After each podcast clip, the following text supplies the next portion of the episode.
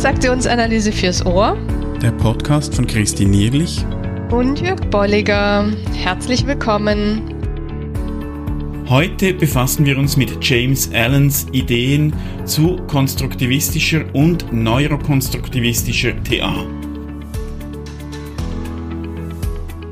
Ja, herzlich willkommen zu Episode 127. Und ähnlich wie letztes Mal haben wir uns wieder einen, ich sage mal, ziemlich komplexen, umfangreichen ZTA-Artikel aus dem Jahre 2010 rausgepflückt beziehungsweise wir pflücken uns auch aus diesem mhm. Artikel so einige Kernpunkte raus, die wir ganz spannend finden und auch so in das Podcast-Format packen können und wollen.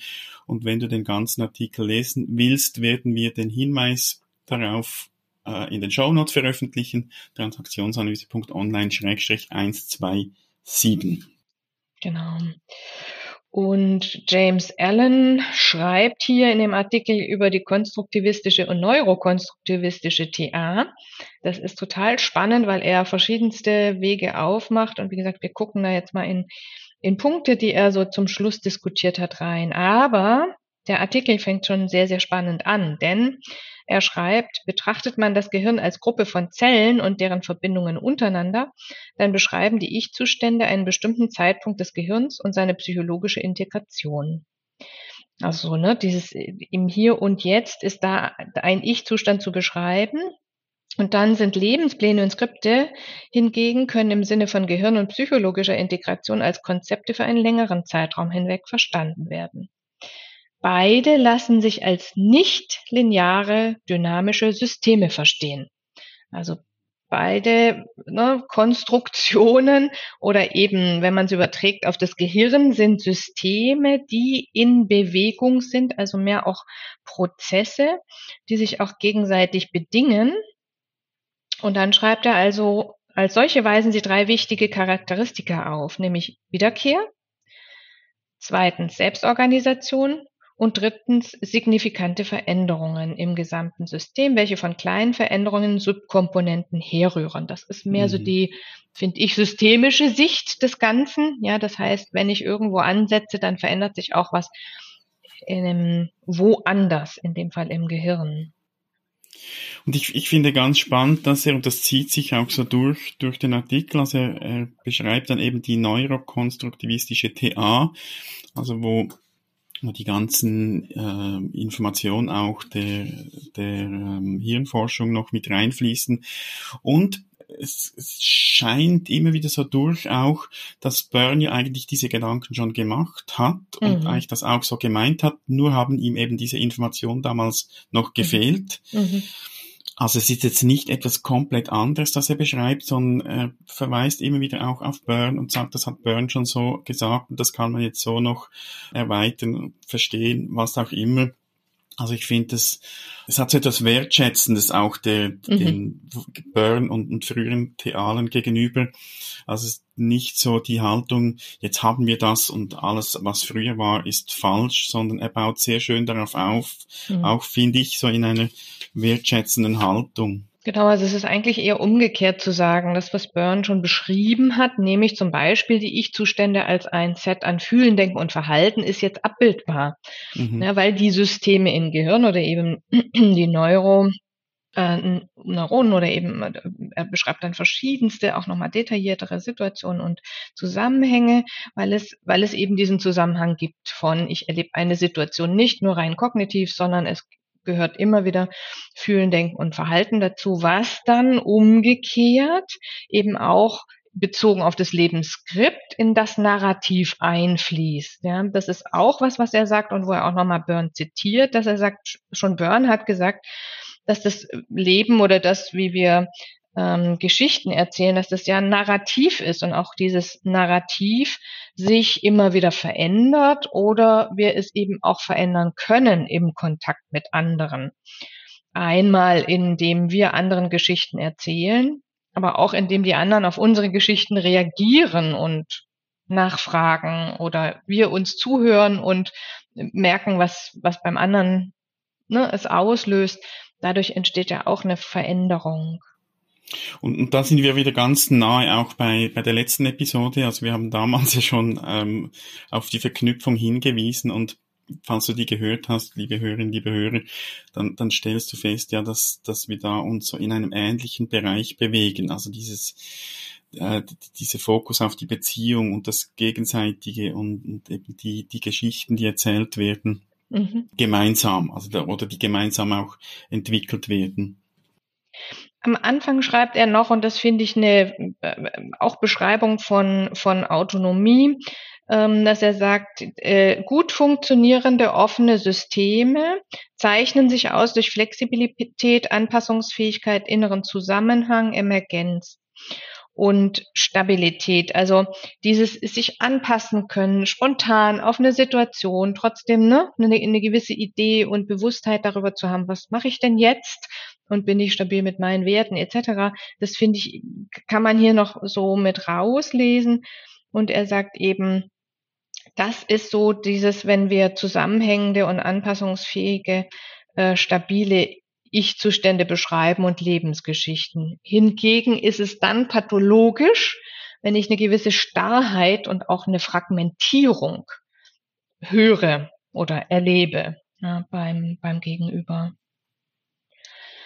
Ja, und, und so kommen wir im Grunde genommen auf diese Idee von konstruktivistisch, nämlich dass im gegenseitigen, gemeinsamen ähm, etwas Neues entsteht, ein neues Narrativ entstehen kann. Und wir haben jetzt uns mal rausgepickt, er hat sehr schön zum Schluss elf Punkte zusammengetragen. Mhm. Also die könnt ihr euch, wenn ihr den ganzen Artikel nicht lesen wollt, könnt ihr euch da dran machen. Und wir fangen mal von hinten an, nämlich Punkt elf. Ich habe es gerade schon gesagt, dass er das beschreibt als Ich-Zustände, die integrierte neuronale und psychologische Prozesse darstellen und ein Ausdruck zu einem bestimmten Zeitpunkt sind. Dazu gehören Empfinden, Wahrnehmen, Denken, Fühlen und Erinnerungen, internale Modelle und Verhaltensmuster. Also das ist schon mal so diese Beschreibung des Ich-Zustandes oder der Ich-Zustände, finde ich sehr schön im Sinne von, was ich gerade schon gesagt habe, ne? Flexibilität, Anpassungsfähigkeit, auch, auch sich immer wieder ähm, neu kalibrieren, würde ich jetzt mal sagen. Und dann so diese Idee, ähm, des Lebensnarrativ und des Skriptes als Prozess über einen längeren Zeitraum hinweg. Ja, also auch da zu sagen, das ist nicht fix und das ist nie nur eine Geschichte, sondern es besteht aus mehreren Geschichten und damit kann ich auch Neues schreiben ne, oder Neues äh, erleben, wenn wir dann wieder auf den ähm, auf unseren letzten Podcast zurückkommen im Sinne von neue Beziehungserfahrungen machen. Ja. Und ich glaube, da ist, da ist ja auch nochmals das drin, was du, also was er ganz am Anfang seines Artikels schreibt, dass du auch vorgelesen hast, dass eben so die Ich-Zustände ähm, einen bestimmten Zeitpunkt im Gehirn eigentlich abbildet, was ist jetzt gerade los im Gehirn, so vielleicht mhm. etwas salopp gesagt. Und die, die Lebenspläne oder eben die, die Skripte, die sind müssen über einen längeren Zeitraum verstanden werden. Also da geht es nicht um mhm. die Momentaufnahme, sondern da ist eben dieses, dieses Narrativ auch dahinter. Mhm. Und ne, im Sinne der neuronalen Bahn eben immer wieder wiederholt werden, damit sie mhm. eine gewisse Stabilität haben.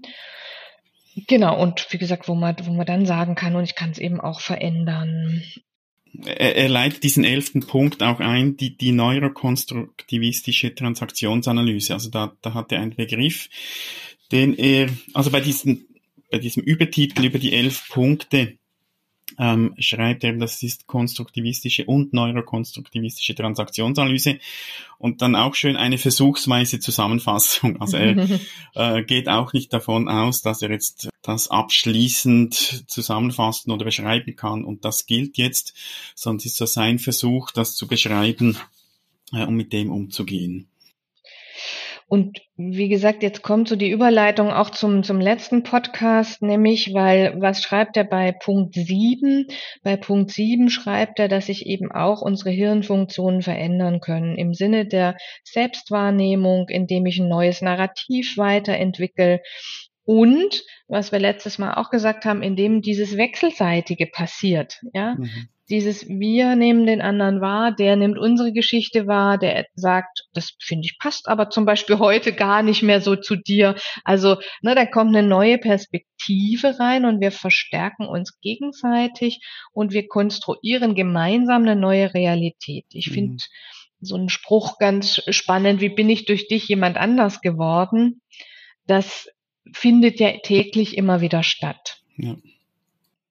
Und ich glaube, das ist ja auch so ein, letztlich ein Ausdruck unserer äh, Grundhaltung, unseres Menschenbilds, dass eben Entwicklung auch möglich ist. Und ähm, was er da eben mit reinbezieht, ist eigentlich die, die Beschreibung noch, was, was hat das mit Hirnfunktion zu tun.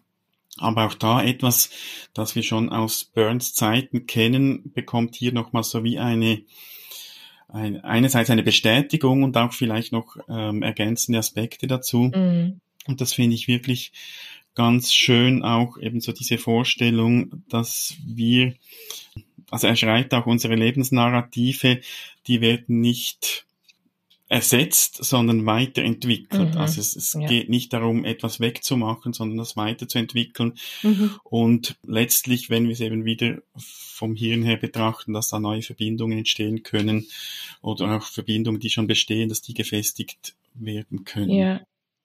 Und man sieht jetzt hier auch so eine sehr, sehr enge Beziehung gleich zu ko-kreativer TA, die eben auch sagt, ne, nicht nur der Therapeut gibt da was rein, sondern es ist eine Beziehung, ein gegenseitiges ein Miteinander, Neues konstruieren, neuen Raum schaffen, in dem etwas entstehen kann. Mhm. Ja, bei vier ist nochmal ganz spannend, dass er eben sagt, ähm, dass wir, ja, dass wir das eben gegenseitig co-konstruieren. Also, dass jede Intervention eigentlich als ko-kreative Konstruktion verstanden werden kann. Und dass es hier eben nochmal darum geht, ähm, in die Beziehung zu gehen, dass dadurch äh, Verbundenheit entsteht und dass dieses Fühlen, Denken und Verhalten dem zugrunde liegt. Und ja. dadurch eine Veränderung stattfindet in, in allen drei Bereichen. Mhm. Ja. Und da gehört dann eigentlich Punkt 10 auch dazu. Mhm. Ich finde von der Reihenfolge, ich, ich glaube, ich hätte es anders angeordnet, als er das macht, ja. aber äh, er sagt ja versuchsweise, also von daher mhm. passt es gut. Aber 10 passt, äh, da schreibt er nämlich die Vorstellung, dass verschiedene Interventionen sich nach verschiedenen neuronalen Systemen richten und zu Veränderungen in diesen führen, ist eine wirkmächtige Vorstellung. Also nur schon das Wort wirkmächtig finde ich, äh, also ist übersetzt, ich weiß gar nicht, wie es Englisch ist, aber finde ich ja sehr schön. Es hat Macht und es bewirkt was. Es, ähm, es, es entwickelt sich eben was, was wir vorhin auch schon gesehen haben. Und, und da knüpft es ne, so an an der Idee von, wenn ich jetzt bei Fühlen, Denken und Verhalten oder äh, auch Emotionen etc. ansetze, dann ist es gerade egal und ich erweitere es mal und es ist gerade egal mit welchem TA-Modell. Mhm. Es hat eine Wirkung, wenn ich das Ganze, den ganzen Menschen oder auch die, die, die Gesamtheit dieser Ich-Zustände als System, systemisch mhm. und sich gegenseitig äh, beeinflussend sehe, dann sagt er, das heißt, ich kann auf verschiedenen Systemen ansetzen und es ist aber auch gut, unterschiedliche Ansätze für verschiedene Patienten zu nutzen. Also er nimmt das Wort mhm. Patienten. Ne? Äh, oder eben verschiedene Ansätze zu unterschiedlichen Zeitpunkten. Ja. Also es, es ver verändert immer wieder was und ich kann oder es ist gut sozusagen diese Optionen, die ich habe, tatsächlich zu ziehen und gleichzeitig aber auch so wie so eine Erlaubnis von, und du musst nicht alle ziehen, mhm, ja, weil ja. die Veränderung im Sinne des Systems stattfindet und du immer wieder gucken kannst, natürlich als Berater, Coach, Therapeut, auf die Veränderung, die es hat oder die es eben nicht hat, um dann zu sagen, ah, jetzt kann ich noch mal was nachlegen mhm. oder jetzt brauchst noch mal was anderes was ich hier auch noch so rauslese, was er zwar nicht jetzt explizit schreibt, aber ich muss da auch nicht unbedingt wissen, welcher Ich-Zustand gerade aktiv ist. Also das kann hilfreich sein, aber grundsätzlich kann die Intervention mal gesehen werden, es löst etwas aus, es bewirkt was und es, es entwickelt sich was. Und hat für mich auch so etwas Erlaubendes zu tun oder so, so wegzukommen von, ich, ich muss jetzt das alles einordnen, vielleicht sogar schubladisieren, sagen, ah, da ist jetzt dieser Ich-Zustand aktiv und da müssen wir was dagegen tun, sondern ich kann die Intervention eben mal sehen als, ich gebe da einen Input, ich, ich richte mich an ein neuronales System und das wird etwas bewirken.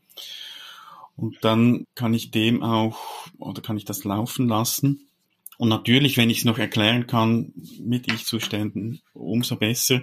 Aber ich, ich denke lieber eben mal so eine Intervention starten, ähm, und etwas in Bewegung bringen, als krampfhaft versucht sein, jetzt herauszufinden, was, was ist da gerade aktiv an mhm. Ich-Zuständen. Und da sind wir nicht mehr beim Klienten oder beim Gegenüber, sondern versuchen nur noch in uns selbst irgend nach was zu graben. Mhm. Ja, und es hat eigentlich fast auch noch mal mehr was in die Richtung zu sagen. Und wenn du mit der Intervention nicht weiterkommst, dann bleib nicht dabei. Also zum mhm. Beispiel ne, rein kognitiv verschiedenste Dinge zu befragen, erfragen und dann ne, da weiterzugehen, sondern dann mach lieber was anderes. Steh auf. Ja, ich sag jetzt mal so dieses Bewegung oder nimm Emotionen ja. rein. Wie ging's Ihnen denn da? Also dieses, wie gesagt, das ist, äh, ähm, er nennt es mehrfaktoriell dass das ein wichtiger Punkt ist, das eher reinzunehmen, anstatt zu sagen, ich bleib nur auf einer Schiene und versuche da weiterzukommen. Ja, also insofern ganz, ganz spannend, weil ähm, wir immer wieder so dieses Thema haben, auch der, wo wird geforscht, wie wird geforscht in Richtung der TA. Und hier ist ein Professor für Psychiatrie und Verhaltenswissenschaften, der dazu beiträgt, diese ja, diese Neurowissenschaften und diese, diese Einblicke da zu verknüpfen mit dem, was wir da an Modellen haben, an Ich-Zustandsmodellen oder eben der Idee auch an Interventionen. Ja, und wir hoffen auch jetzt im, im Sinne einer konstruktivistischen TA, dass wir dich, liebe Hörerinnen, liebe Hörer, auch anregen konnten, das mal mitzunehmen, mal zu schauen, wie das ähm, was es bei dir auslöst, was es mit dir macht, wo du das irgendwie verknüpfen kannst und ähm, sind gespannt auch da auf Rückmeldungen von dir, auf Beispiele, Fragen, Kritik, was auch immer. Mhm. Da findest du unter den Show Notes die Kommentarfunktion, die du gerne nutzen kannst, oder du erreichst uns über alle anderen Kanäle, sei das Social Media, E-Mail oder was auch immer, oder wo auch immer du einen Weg zu uns findest. Und da genau. freuen wir uns und sind gespannt. Gerne auch in den Online-Seminaren, in den monatlichen, abendlichen. Bis dahin. Gute Zeit. Bis bald. Macht's gut. Tschüss. Tschüss. Schön bist du dabei gewesen. Wenn dir unser Podcast gefällt, dann empfehle ihn weiter und bewerte uns auf iTunes oder in der App, mit der du uns zuhörst. Mehr über und von uns findest du auf transaktionsanalyse.online.